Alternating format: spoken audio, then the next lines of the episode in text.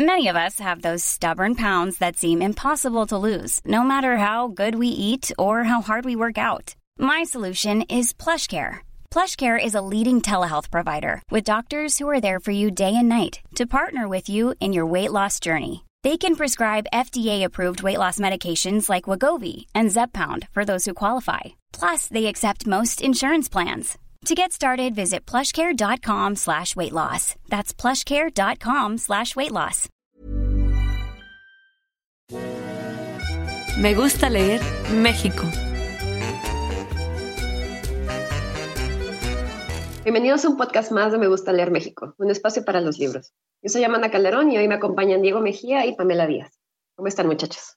Hola, Amanda, ¿cómo estás? Qué gusto escucharlos. Diego, ¿cómo estás? Hola, ¿qué tal? Buenas tardes. Pues aquí ya a punto de aventarme por la azotea con este confinamiento. Y han sido días duros porque la cuarentena, bueno, el distanciamiento social ha durado más de lo que nos gustaría, ¿verdad? Bueno, todo sea con tal de, de que esta pandemia tenga los menores efectos posibles, la curva de contagio no sea tan fuerte. Claro, seguridad. Exacto. Pero ustedes no saben lo que dicen, o sea, seguramente lo están disfrutando al máximo. Yo tengo dos pequeños preescolares aquí dando guerra, entonces entre que los estoy disfrutando un montón, pero enloquezco a cada rato. Bueno, yo tengo un gato que está dando mucha lata. Pues me alegra mucho que traigas a colación el, el tema de los hijos, Pam, porque justamente de eso queremos hablar en el podcast de hoy. Vamos a hablar de libros de ficción, libros de actividades para un público infantil y juvenil, que seguro te va a ayudar a ti, Pam, y a todos los padres que nos están escuchando para llevar un poquito más llevadera esta cuarentena.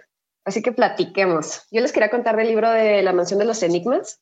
No sé si lo han visto por ahí, pero es un libro súper bonito que además es de puras actividades, acertijos y actividades varios para que tu hijo lo mire y empiece a entrenar un poco el cerebro para que no se nos vaya atrofiar un poquito porque de repente estamos tanto tiempo haciendo nada o haciendo lo mismo que se complica mucho. Así que este libro ayuda para estimular todo el pensamiento, ¿no? No sé si lo han visto por ahí, si les gustan las actividades, los crucigramas, cuéntenme.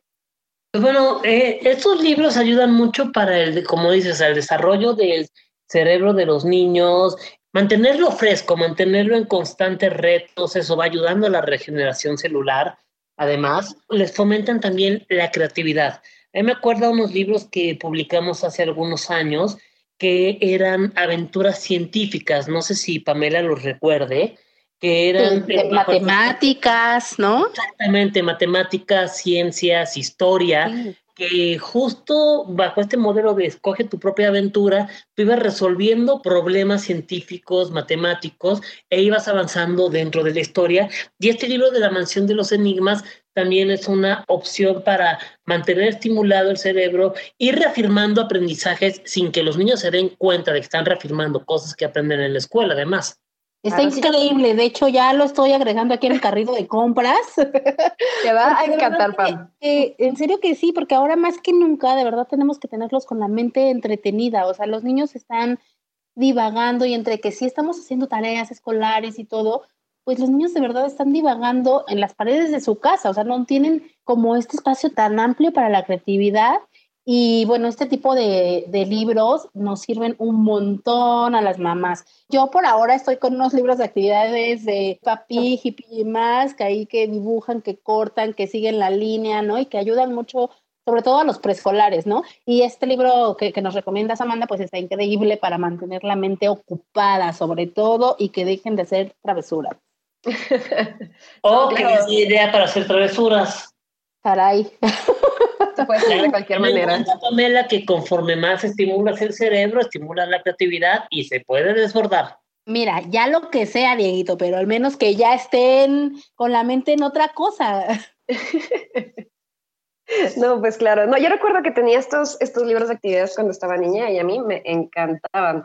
Las horas se me pasaban rapidísimo y justo como dice Diego, te ayudan muchísimo a reforzar conocimientos mientras estás jugando, tratando de resolver acertijos y juegos varios, ¿no? Así Y que, ni cuenta se dan que están aprendiendo, ¿no? O sea, para ellos solamente están jugando. exacto. Así que esto es un ganar-ganar para tanto los papás como los hijos. Y pues también aprovechando que tenemos más, o sea, más variedad de, de contenidos, les quería contar de unos libros que no son de actividades, pero que también seguro que les van a gustar un montón, porque una buena historia siempre es una buena manera de atraer la atención de un niño. Y para que sea un poquito más de puente, les quiero hablar de un libro que se llama Chloe's Unicornio. Bueno, Chloe's Unicornio es en sí la saga porque es más de un libro, pero les voy a hablar del primero, para que si les interesa, introduzcan a sus hijos con este primer tomo. Se llama Una amiga muy especial y habla de este tema que además está muy en boga en los niños porque a mí me encantaba cuando estaba niña y creo que todavía sigue en pie, que son los unicornios. Además es una novela gráfica, se lee como cómic y habla sobre la amistad de una niña y un unicornio. Es una niña que estaba un poquito sola en la escuela porque no lograba hacer amigos tan fácil porque tenía una personalidad muy, muy especial. Y un día da un deseo en un lago, pide que un unicornio sea su mejor amigo. Y así comienza esta saga de, aventuras, aventuras fantásticas entre Chloe y el unicornio. ¿Ustedes les, gustaban los unicornios? ¿Tenían un animal mitológico favorito? Pues yo no sé si unicornio, pero bueno, no, no sé, no recuerdo algún animal, pero bueno, creo que el unicornio hoy en día para las niñas es así como su máximo ser mitológico, ¿no? Claro, es que ¿qué, puedes, qué puede no gustarte de un animal que es un caballo y además tiene un cuerno y hace magia? es un caballo cornudo, muy tierno. y de colores. y de colores. Y este unicornio en específico de este libro es súper simpático, tiene una personalidad como ácida, así que yo me lo estaba leyendo ahorita a mis casi 30 años y me estaba riendo un montón porque tiene unas ocurrencias. Chloe es una niña muy ingeniosa y el unicornio es una es una personalidad súper ácida, súper sarcástica, que la verdad es que te entretiene tanto como niño como padre. Y me encanta. Voy a seguir agregando a mi lista. Hay que darnos recomendaciones mutuas. Sí, gracias. recomiendas algo? No, eh, que Pamela tenga una buena línea de crédito en su tarjeta porque de aquí va a salir. Con tal de tenerlos entretenidos, créeme que sí. A ver, mira, pues en esa línea hay un autor que a mí en lo personal me gusta mucho, que he tenido la suerte de, editar sus ediciones mexicanas desde hace ya algunos años, que es David Williams, y tenemos eh, de los más recientes es La increíble historia de la cosa más rara del mundo.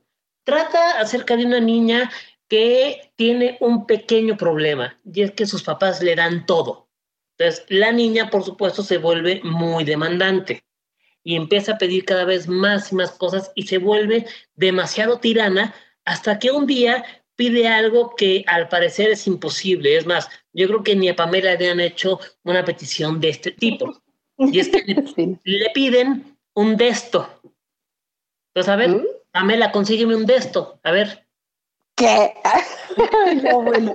No, a ver, síguenos contando. De acuerdo a la historia de David Williams, un desto es un animal mitológico, así como tienen a su tierno unicornio, su caballo cornudo ese. Bueno, el desto, hagan de cuenta el tío Cosa de los locos Adams. Si entienden esa referencia, quédense en su casa sin población de riesgo.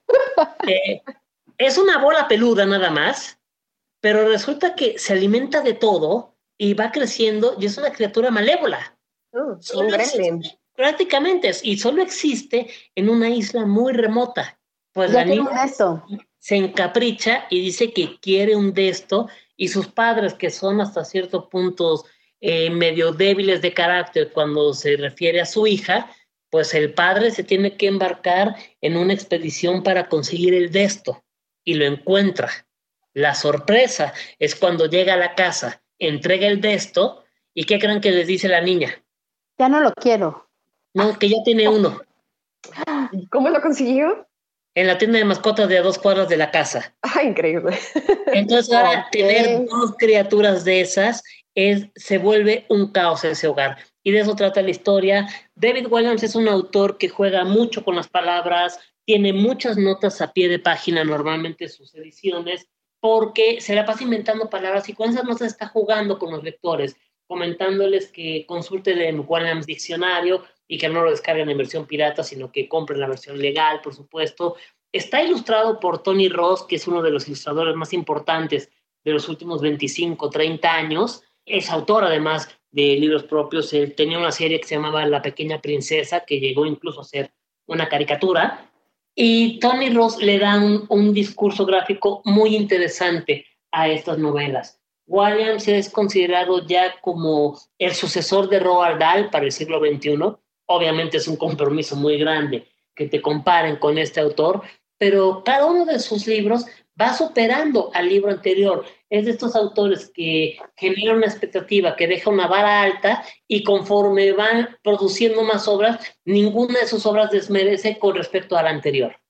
Yo amo a David Williams, de verdad me encanta y, y más allá de leerlo a los niños, de verdad leerlo como adulto también es una maravilla, justamente te lleva a, otros lados con estas palabras tan extrañas, a mí me encanta.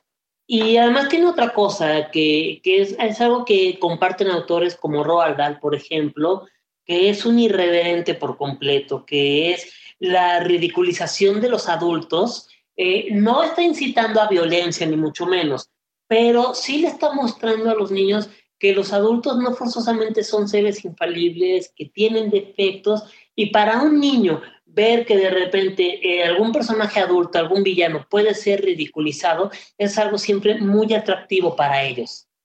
No, la verdad sí está increíble. Oye, Diego, yo, yo tengo una serie también que recomendarles. Los tiene completamente atrapados a mis hijos ahora. Y de verdad es una gran recomendación para los padres. Y un gran aliviane que te los entretenga. No, no, no. la descubrí y de verdad que ya soy muy fan. Se trata de la serie de los atrevidos de Elsa Punset, es el taller de emociones con los atrevidos de Elsa Punset. Y de verdad me encanta. Son una serie, no, no, no recuerdo, creo que son como seis libros, pero ayuda mucho a entender a los niños sus emociones, a identificar qué es lo que están sintiendo en cada momento y además les ayuda a combatir, entender, asimilar, ¿no? O sea, te dan como muchas herramientas que ayudan a los niños a atravesar ese sentimiento, ¿no? Pueden ser positivos, ¿no? Alegría, relacionarte con otras personas, etcétera, pero sobre todo también, por ejemplo, los celos, el cómo ellos pueden enfrentar una tristeza, los ayuda a quererse, a tener autoestima y bueno, un montón de, de cosas. Tengo uno que es mi favorito, que es el taller de emociones de los atrevidos y el misterio del dinosaurio que este eh, libro habla específicamente de los enojos. Creo que ahora que los niños están o sea, encerrados, ¿no? Tienen un montón de frustraciones, de enojos, la ira de repente detona de cualquier cosa. Entonces, por ejemplo, este libro les dice, ¿no? Cómo identificar eso, cómo verlo en otras personas también y cómo calmarlo. Les da ciertas herramientas, no sé, hay una, por ejemplo, que te dice, piensa que tienes un semáforo en la cabeza y cuando estás enojado, el semáforo está en rojo. Entonces tú tienes que esperar a que el semáforo cambie a verde, ¿no? Y les va diciendo cómo lo van haciendo.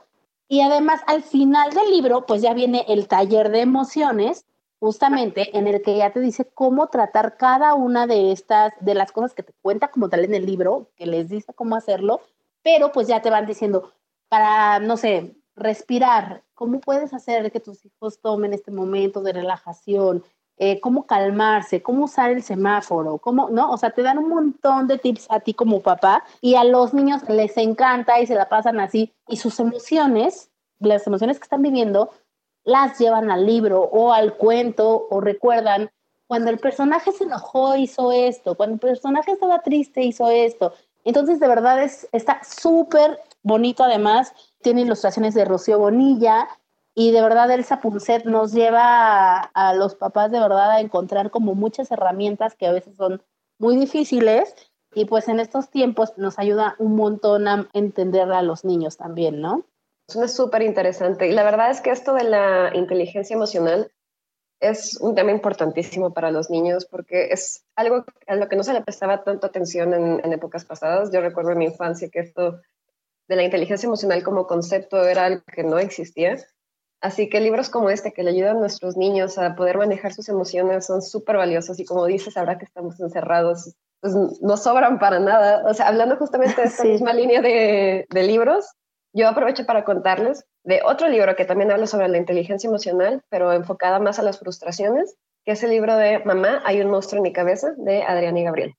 Y este es un libro que además es muy interesante porque es un libro que inicialmente fue una autopublicación en Amazon que estaba dirigida por los papás de Gabriel y Adrián, porque el problema era que uno de los niños, no recuerdo si era Gabriel o Adrián, tenía muchísimos problemas para afrontar los pensamientos negativos, ¿no? Y llegó un punto en el que prefirió dejar de hacer cosas porque los niños se burlaban de él, porque pensaba que le iban a salir mal, o sea, que no tenía sentido esforzarse y tal. Y sus papás, para ayudarle un poco a sobrellevar esta esta angustia y esta frustración que estaba sintiendo el niño, empezaron a hacer una, una especie de equivalencia de estos pensamientos negativos como si fueran un monstruo, un monstruo que le está hablando a los niños y les está eh, intentando pues desbalancear, ¿no? Y lo que hace en este libro los papás es decirle al niño de que, mira, hay monstruos, monstruos buenos y monstruos malos. Los malos son los que están siempre intentando en tu cabeza meterte ideas negativas, ¿no? Que te están hablando al oído diciéndote, lo vas a hacer mal, no vale la pena, no sirves para esto. Y también tienes monstruos buenos que son los que te están ayudando y alentando a que intentes cosas, ¿no? Cosas nuevas. Y esta manera como de pensar los pensamientos negativos como un, un ente ayuda muchísimo a los niños para poder lidiar con ellos, ¿no? Porque a veces con emociones tan abstractas, capaz si no sabemos cómo afrontarlas. Y este libro les da un poquito la vuelta para que tanto los niños sepan lidiar con esto y los papás sepan tal vez guiar un poco a sus hijos en cómo, cómo llevar estas emociones negativas. Oye, es precioso, de verdad, una vez más la importancia de, de reconocer los sentimientos, ¿no? Sobre todo si como adultos muchas veces nos cuesta trabajo entender nuestras emociones. Bueno, pues para los niños esto es como un ¿no? Eh, claro. Este, una montaña rusa y de repente están arriba y en el siguiente segundo ya están tristes y luego ya están enojados y luego, ¿no? Entonces, esta parte de entender, conocerse y a reconocer sus, sus emociones, bueno, es precioso. Algo muy importante que, como mencionaba Amanda, esto antes, pues era algo que no importaba, que no se ponía énfasis ni en la escuela ni en la casa. Yo, yo que apenas voy a cumplir 15 años, por tercera ocasión, vengo, provengo de un sistema educativo muy distinto donde incluso los adultos cuando veían que un niño, independientemente de su género, un niño puede ser varón, puede ser niña, eh, estaba a punto de desbordarse sus emociones, de llorar, era la burla, era la burla, no, no seas chilletas, por decirlo, una, una suavecita. ¿Y qué es lo que pasa? Que vas creando adultos frustrados que solo sirven para editar yo digo, que no pueden relacionarse bien con las personas posteriormente. Algo muy importante que tienen estos libros, eh, perdón que me meta en tus recomendaciones, Pamela, es que el interlocutor, que es Florestan, esta gaviota, el hecho de que metes un personaje animal para explicar las emociones y que en el momento en que entran a las OEOE, que son las Olimpiadas de Emociones, el perro Rocky ya puede hablar, eso ayuda a que los niños que son muy pequeños tengan una mayor identificación, el, el recurso de utilizar tanto a niños pequeños como la interacción con animales. Eso les ayuda a su cerebro a comprender, porque si les pusiéramos adultos, muchas veces para niños tan pequeños, pues estarían escuchando, ¿se acuerdan de los adultos de las caricaturas de Charlie Brown? Claro. Era como nada, no se les entendía nada. O sea, que, que, apareciera ahí un personaje adulto explicándoles a los niños por qué portarse de una u otra manera, o esta actividad del semáforo en el caso de la ira, para el niño deja de ser atractivo, deja de ser atractivo, entonces no pondría en práctica todo esto que da. Y para completar, si no recuerdo, son ocho títulos los que tienen esta colección y cada uno enfocado en una emoción en, en particular.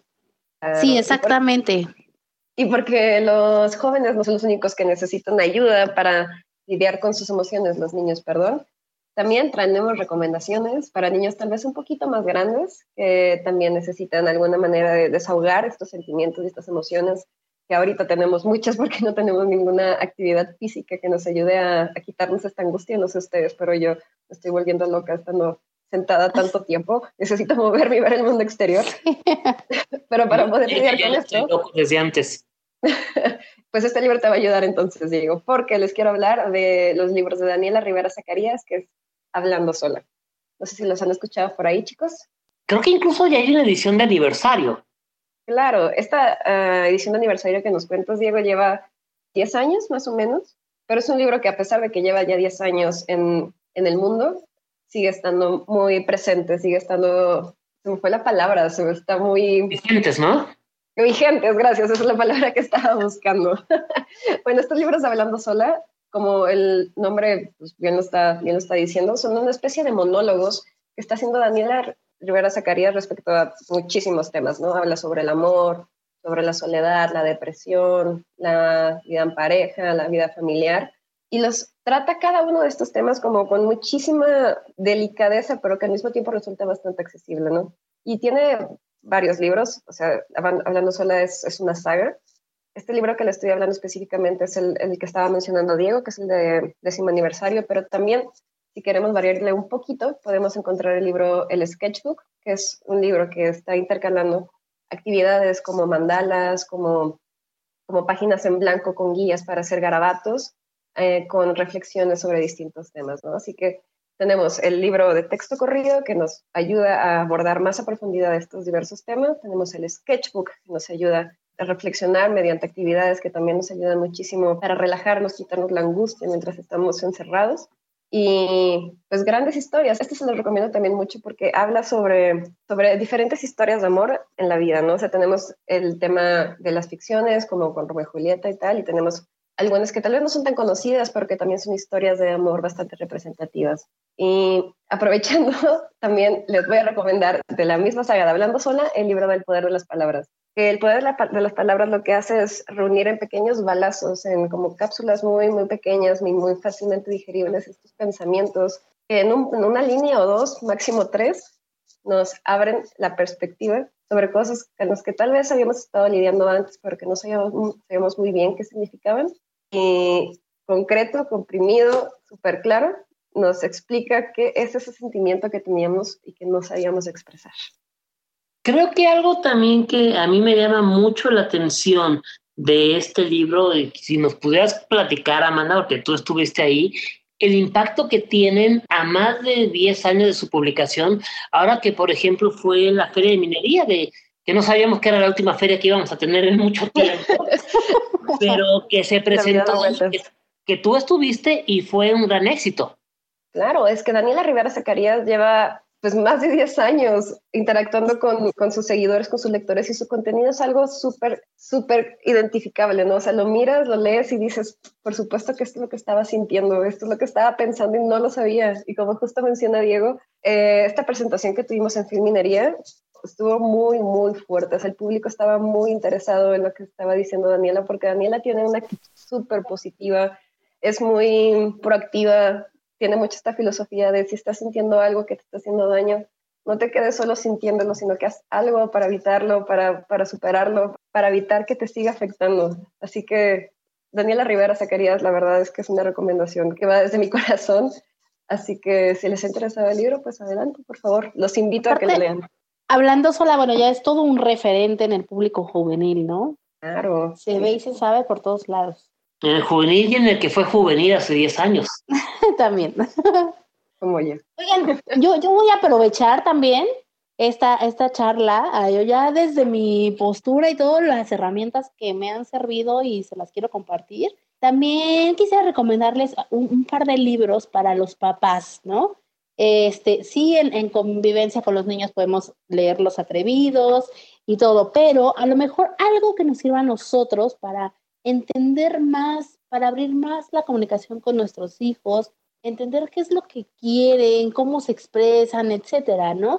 Y, y, todas estas herramientas que también nosotros necesitamos, ¿no? La verdad es que es bien fácil, insisto, y más ahora, salir de control, ¿no? Es, es muy fácil perder control, enojarnos, gritar o lo que sea. Entonces tenemos que de verdad ser mucho más cautelosos. Tengo un par de libros que recomendar para los padres en sí, que son unas joyas de verdad y nos van a caer súper bien.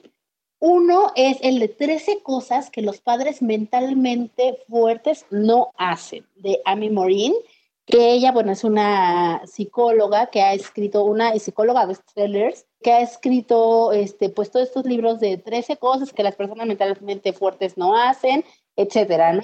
Entonces, este, ella nos habla justamente de, de estas cosas como que no perdonamos, que nos ponemos en papel de víctimas, que no aceptamos nuestras culpas, somos nosotros el centro del universo, ¿no? Que porque soy tu papá, como que caemos en muchas de estas cosas y bueno, ella nos ayuda, nos da muchas herramientas también para poder ir guiando la, la, crianza de nuestros hijos, pues con felicidad, con mucho trabajo, sí, pero entendiendo desde ese punto de vista de estamos criando a otra persona, entonces, ¿qué nosotros no tenemos que hacer para poder guiarlo de la mejor manera? Ese es uno. Y la otra eh, recomendación viene de Chayo Busquets Nosti, que es nuestra gran referente, nuestra experta en el tema de educación. El libro se llama Si lo amas, edúcalo. Y eh, habla justamente de eso, ¿no? Es una guía de acompañamiento para padres, una guía que nos va diciendo tal cual qué, cómo, por dónde, qué seguir, qué no seguir, qué permitir, qué no, eh, dónde están los límites, cómo dejarlos claros. Es esta parte de hasta dónde sí es la convivencia con tus hijos, hasta dónde sí eres su amigo, hasta dónde tenemos que marcar ya los altos. Entonces, bueno, es una guía este, que, nos va, que nos va llevando de verdad a saber en qué momento y cómo seguir, ¿no? Y cómo entenderlos y cómo comunicarnos. Y creo que hoy en día es bien importante. Muchas veces dejamos a las escuelas, a los maestros, ¿no? La educación de nuestros hijos cuando no. Creo que eso viene de nosotros y creo que tendríamos que partir de ahí, ¿no? De, de verdad entendernos primeramente como padres y después saber cómo interactuar con ellos, ¿no? Entonces, estas dos joyas de verdad, se los repito, es 13 cosas que los padres mentalmente fuertes no hacen de Amy Morin y Si lo amas, edúcalo de Rosario Busquets Nostri. Entonces ahí van dos recomendaciones más y así ya no morimos en el intento de criar a nuestros hijos porque estamos en la línea. No, gracias. Ahorita estamos en la fase de disfrutar a los hijos, ya después es la fase de tolerarlos y después no quiero imaginar. Oigan, y lo mejor, lo mejor, lo mejor es que ambos los encuentran en sus versiones digitales. Entonces, no tenemos que morir en el intento. Corran de una vez, agréguenlos a su carrito y listo. No, es súper importante porque justo como estábamos comentando hace, hace poco, mientras hablábamos de El Sapunset y Mamá y un monstruo y tal, tal vez la generación de este momento de padres sí está un poquito más consciente de, de su educación emocional, ¿no? De qué cosas está haciendo mal, por qué las está haciendo mal y tal pero puede que otros no estén tan conscientes. Y este tipo de libros nos ayuda muchísimo a comprendernos, ¿no? A saber qué actitudes tal vez estamos no reflejando, sino más bien proyectando con nuestros hijos, que son actitudes que no tienen nada que ver con la crianza, pero que tal vez estamos pegándole un poquito a nuestros hijos con estas emociones, ¿no? Pero pues bueno, a ver, ya hablamos mucho de las emociones, así que ¿qué les parece si vamos un poquito del tema de, Digo, esto ya parece como eslogan que sus hijos no saben como usted, busque educación emocional. La educación emocional es importantísima, pero a ver, no, aligeremos un poquito esto. ¿Qué les parece si hablamos de libros sí, sí, sí. Porque creo que Diego nos quería platicar sobre unos dos libros por ahí. Eh, pues viene algo muy importante. O sea, sí, están, eh, por ahí está circulando incluso en redes que si no aprovechas esta pandemia para leer un libro, crear un negocio, etcétera, que te faltó disciplina. Esas son tonterías. La lectura es entretenimiento también, se nos olvida eso, es una forma de entretenimiento tan válida como lo es el cine, la televisión, la música.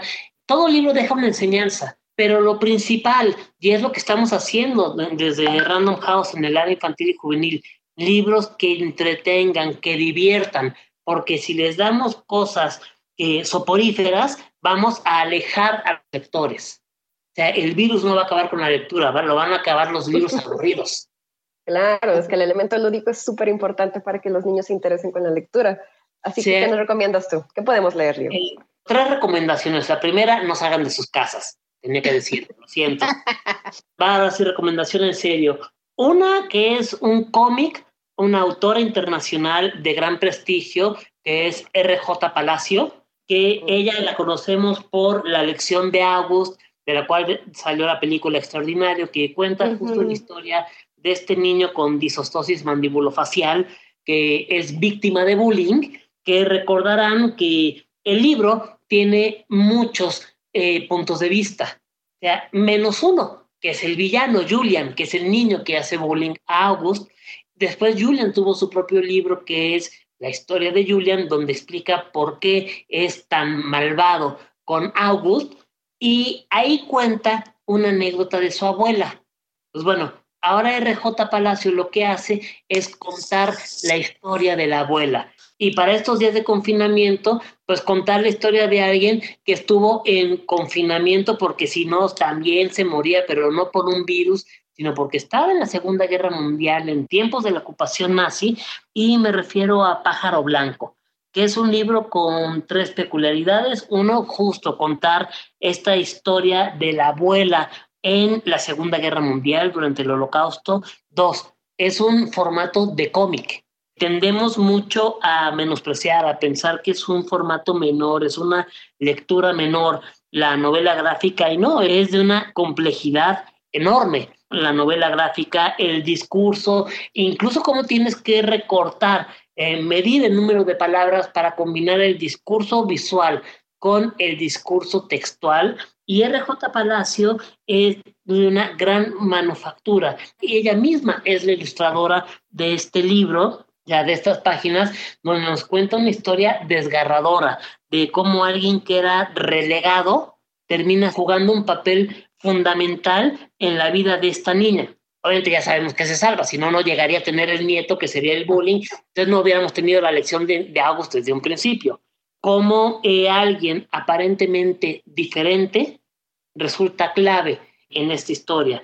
La tercera peculiaridad es que este libro en México tuvo una editora encantadora que conoció muy bien el trabajo visual y narrativo de RJ Palacio en esta historia que es ampliamente recomendable, ¿no? Ante todos los libros de ella, uno pensaría, otra historia más de Wonder que puede contar, pero en cada uno de los libros RJ Palacio no deja de sorprendernos y de demostrar que es una maestra entretejiendo las historias para no dejar ningún cabo suelto.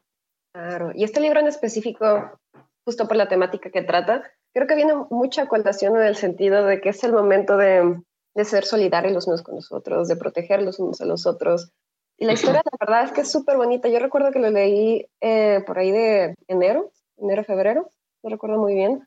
Y me metí, o sea, me absorbió muchísimo el libro, me, absorbió tanto que para el final de la novela, que no, les contaremos cómo es que termina, sí se me saltaron un poquito las lágrimas, así que es muy recomendado. Diego se los ha platicado súper bien, así que espero que les llame la atención. ¿Y, ¿Y, el otro libro que nos contaste, Diego, cuál es el que te interesa recomendar?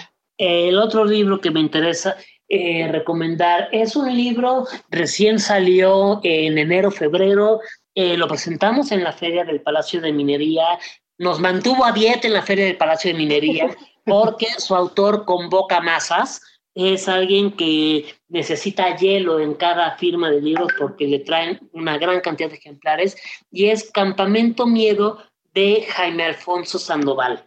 Jaime Alfonso Sandoval es ahorita uno de los narradores mexicanos más importantes que tiene la literatura infantil en los últimos 10 años. Él tiene, si no me recuerdo, son 27 libros publicados en este momento. Y hay gente que en las firmas del libro le lleva los 27 libros para que se los dediquen. Entonces le digo, en minería la presentación terminó a las 5 de la tarde entre firma de autógrafos y entrevistas que le pedían, terminamos saliendo del Palacio de las 9 de la noche y hasta esa hora comimos. Es un autor que te exprime el movimiento intestinal a lo máximo. terminas aprovechando todas las reservas que tienes para mantenerte. Pero es que Jaime tiene una cosa. Alguien que convoca a tanta gente a sus presentaciones y firmas es por algo. Y es que Jaime es un maestro para narrar historias, pero además de todo tipo de géneros. Ya habíamos publicado de él 12 sustos y un perico, que es una novela que combina el terror con la comedia en una loca carrera por sobrevivir en 12 casas embrujadas y una novela hilarante. Mundo Umbrío, que tiene a mucha gente clavadísima con esta historia de vampiros a la mexicana, de los vampiros de verdad que usan pantuflas de pollo y que las esposas les dicen flaquito y que además piensa que la maldición de Cruz Azul es lo más grave que puede haber. Es una historia realmente fascinante. Son dos mil páginas que la gente devora y que está pidiendo a cada rato que salgan más historias de esto. Y bueno, en Campamento Miedo lo que hace es contar la historia de un niño con muy mala suerte, un niño llamado Dino Duarte, que para él lo mejor que le puede pasar es que nadie se dé cuenta de él. Él es un niño normal, tirando a medio grisesón, si se vale la expresión, pero que le gusta ser así, porque no tiene exigencias sociales, no, no hay nadie que le esté molestando, no tiene que preocuparse por a ver cómo destaco ahora. Y él está en una escuela donde ni lo fuman, un punto menos que mosca muerta, pero un día tiene la mala suerte de que llega una niña nueva al salón y la niña le dice que Dino le gusta. Le gusta porque es guapo y al mismo tiempo es feo. Es decir, pertenece a la tribu urbana de los guapifeos. Y esa tribu a esta niña le, le atraen demasiado. Y Reina, que es como se llama esta niña, es el objeto del deseo de todos en la escuela. Es la niña a la que las todas envidian, todas quieren ser su amiga, todos quieren ser novios de Rina.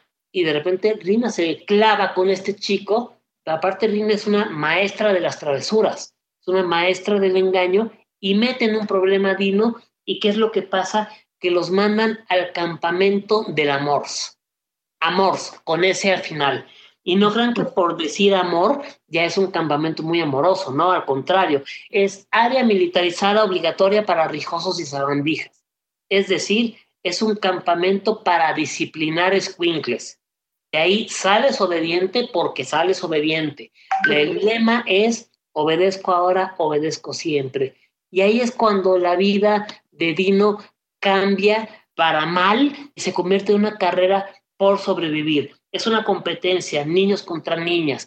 El primer grupo que llegue a 100 puntos puede salir del campamento y regresar con su familia, pues evidentemente no hay aliados, todos son rivales y es un campamento que tiene muchas, muchas sorpresas. No les puedo contar el final porque es un verdadero giro que te deja el cerebro fundido al cráneo.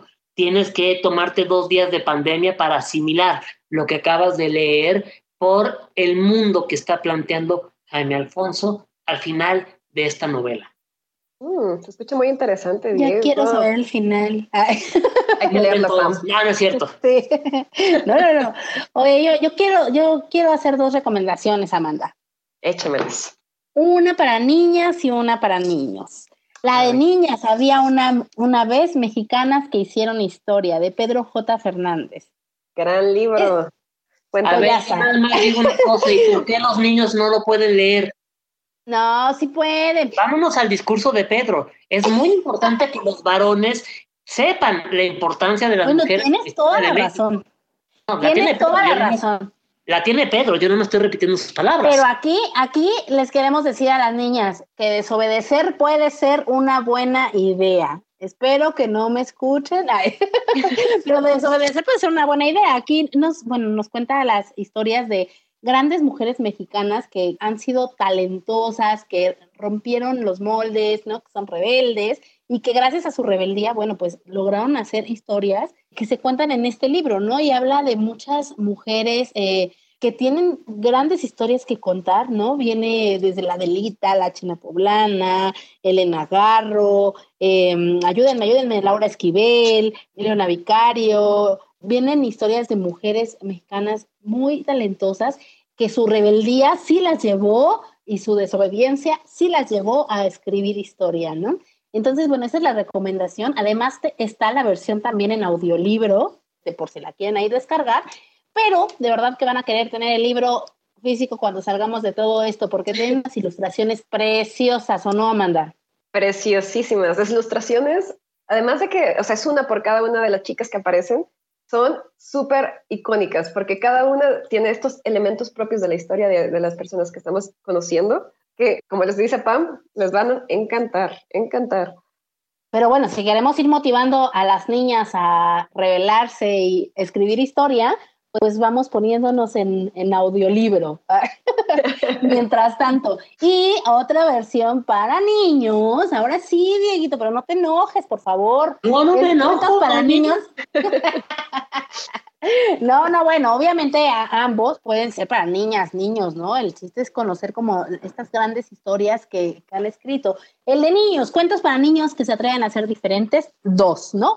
Ya tenemos el uno, ahora ya tenemos, ya nos llegó el dos, y bueno, pues igual son las historias de chicos que han cambiado al mundo, ¿no? Los chicos rebeldes, los chicos que, que de verdad eran vulnerables o, eso parecían, parecían ser débiles, y que realmente descubrieron que ser diferente es genial. Entonces, bueno, pues también es un libro que, además está precioso y que encontramos grandes historias de chicos por acá. Y aprovechando, voy a hacer un comercial porque también de este libro tenemos la versión de audiolibro. Y no es cualquier versión de audiolibro, sino que es una, una versión especial en la que se le pidió a 50 personas diferentes que narrara cada uno de los cuentos de este libro. ¿no? Es un gran proyecto que además nos, nos conecta con estas figuras que son desde narradores hasta locutores, hasta autores, y que en su propia voz, en su viva voz, nos están contando las historias de, de estas personas que se atrevieron a dar un paso más allá. Sí, la verdad está increíble. Yo ya escuché algunos audios y no, de verdad quedó de lujo, de lujo. Este libro sí es un gran lujo. Es un gran lujo y es un gran logro y sí, es, también es un, es un gran punto de partida para meternos a este mundo de los audiolibros que son maravillosos. ¿Ustedes escuchan audiolibros? Yo la verdad no soy muy afecto a los audiolibros, más por un tema generacional, vaya, en mis tiempos no existían los audífonos siquiera. no, pues se entiende un poco, supongo, pero es un gran momento para que lo empieces a hacer, Diego. ¿Qué opinas? Fíjate Además son bien prácticos. Platicaba con un autor, eh, un autor de la división de adultos, eh, omitiré su identidad por respeto, pero que él me decía un poco que no le veía tanto de el chiste a los audiolibros. Y de repente le empiezo a comentar que mucha gente eh, los usa, por ejemplo, en sus sesiones de gimnasio, cuando están haciendo ejercicio cardiovascular, y me interrumpe y me dice, ah, caray, pues yo los uso para mis clases, con mis clases de latín. O sea, como dándose cuenta de que él mismo era consumidor de audiolibros sin, haber, sin darse cuenta. Es que creo que todos lo somos. ¿Tú, Pam? ¿Te gustan sí, los claro.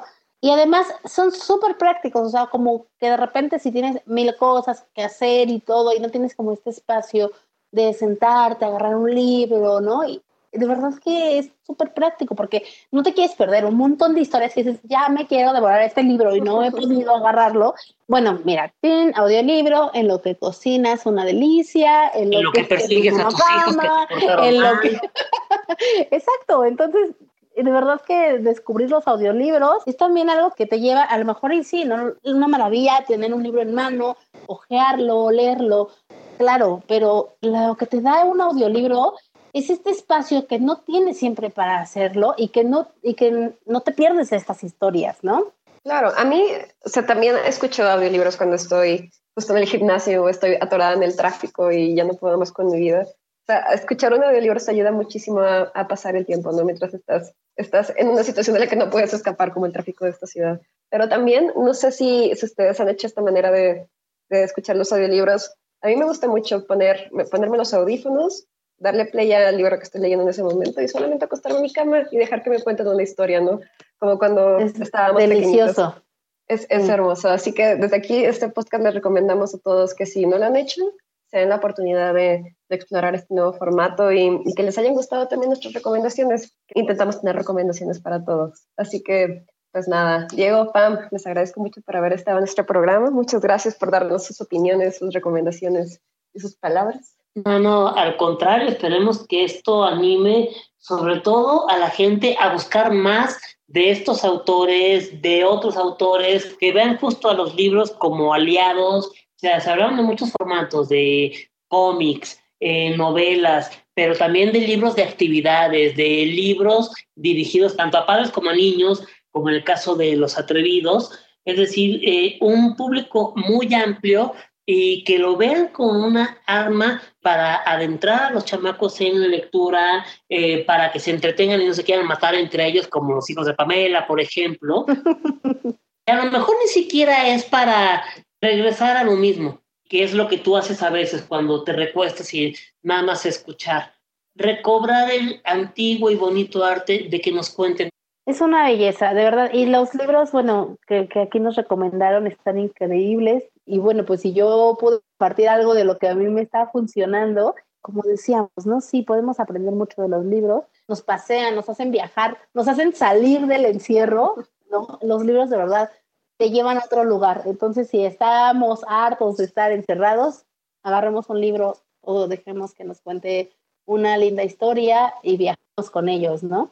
Me encantó estar con ustedes, de verdad. Muchas gracias. Les mando muchos abrazos virtuales a todos. Muchas gracias a todos por acompañarnos en este podcast de Me Gusta Leer México. Nos esperamos de nuevo dentro de 15 días. No olviden seguirnos en nuestras redes sociales. Mi nombre es Amanda Calderón. En la producción estuvo Álvaro Ortiz y Fernanda Belmont. Hasta la próxima. Adiós. Adiós. Twitter e Instagram, Me Gusta Leer Mex. Facebook, Me gusta leer México.